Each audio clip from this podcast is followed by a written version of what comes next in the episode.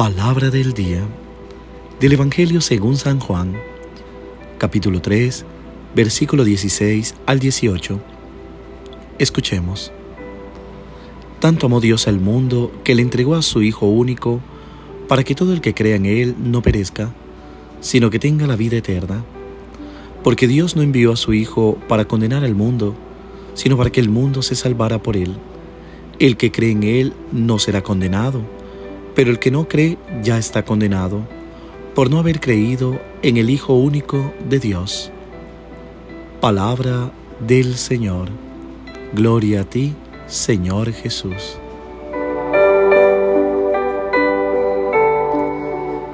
¿Qué tal mis queridos hermanos y hermanas? En este día en que celebra la Iglesia la solemnidad de la Santísima Trinidad, pido a Dios que ese amor que habita en el Padre con el Hijo, y que ha sido derramado por el Espíritu Santo, habite en tu corazón.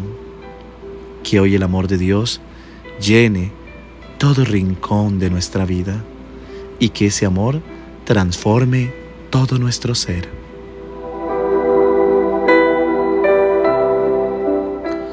Mis queridos hermanos y hermanas, los textos de la liturgia de este domingo declinan los rasgos del amor, mostrándonos el deseo de Dios para con nosotros el hacernos sentir plenamente amados.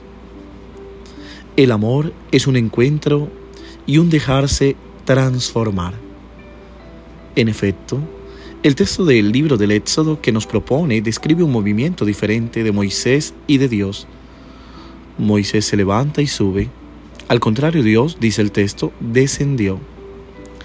Las relaciones muchas veces se rompen porque vamos en direcciones opuestas. No nos miramos, no tenemos en cuenta. Nos amamos cuando hacemos el esfuerzo de incluso cambiar nuestra dirección para encontrarnos con el otro. Moisés tiene en la mano dos tablas de piedras muy duras. Pero Dios perdona y nos hace su herencia. De hecho, el amor transforma. Cuando se ama, cuando están juntos en su corazón, no pueden evitar cambiar.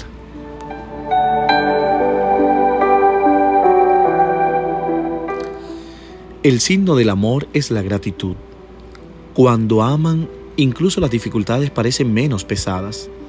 Cuando se aman, afrontan juntos las dificultades, ayudan a llevar las cargas, y esto es lo que cambia la mirada sobre la realidad. Las cosas siguen siendo las mismas, pero podemos verla con otros ojos. La vida se convierte en bendición, como el cántico de Daniel nos invita a repetir en este domingo.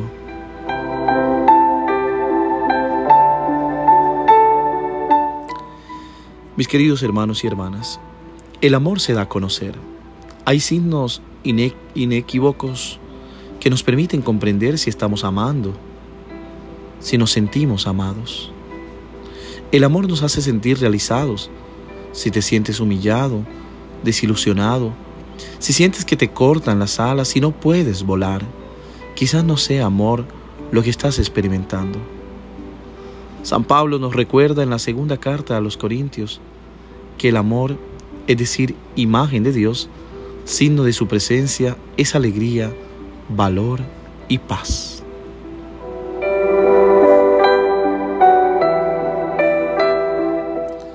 Recuerda, el amor salva.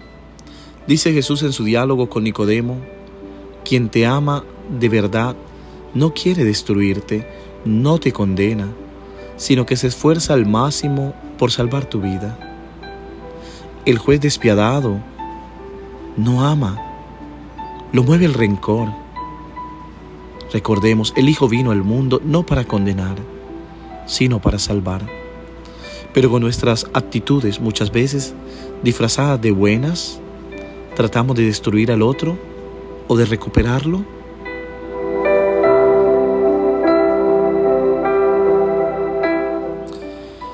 Jesús quisiera ayudar a Nicodemo a entrar en el dinamismo del amor muy diferente al, carácter estático de la ley a la que está atado y apegado. El Espíritu sopla, la ley enmarca, El amor no puede ser estático porque es un intercambio. El amante, dice San Ignacio de Loyola, da al amado lo que el amado no tiene. El amor es por tanto siempre relación, de lo contrario no podría ser movimiento. El amor que Cristo nos revela no puede ser el motor inmóvil de Aristóteles.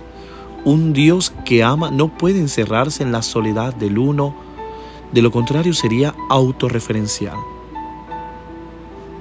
A lo sumo, somos nosotros los que nos ponemos en el centro y no logramos amar.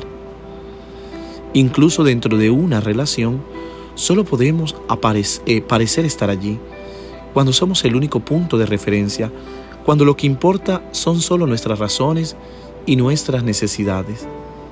Entonces no estamos amando. En el aislamiento del yo no hay amor, solo autocelebración.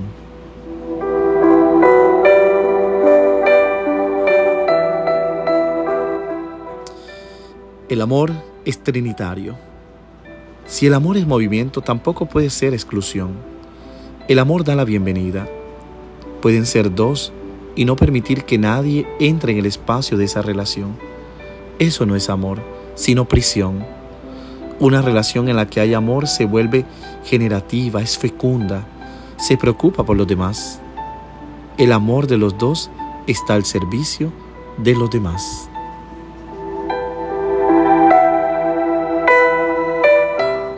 Recordemos que el Espíritu es el amor entre el Padre y el Hijo que da a todos aquel que quiere acogerlo. La dualidad generativa es trinitaria, es la dinámica del amor. Todo amor, si es amor verdadero, solo puede ser trinitario.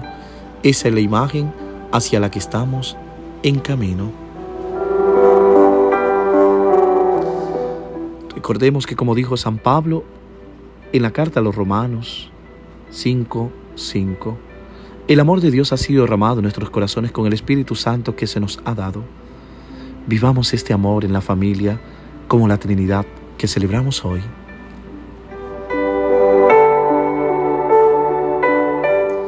Dios te bendiga en el nombre del Padre, del Hijo y del Espíritu Santo. Amén.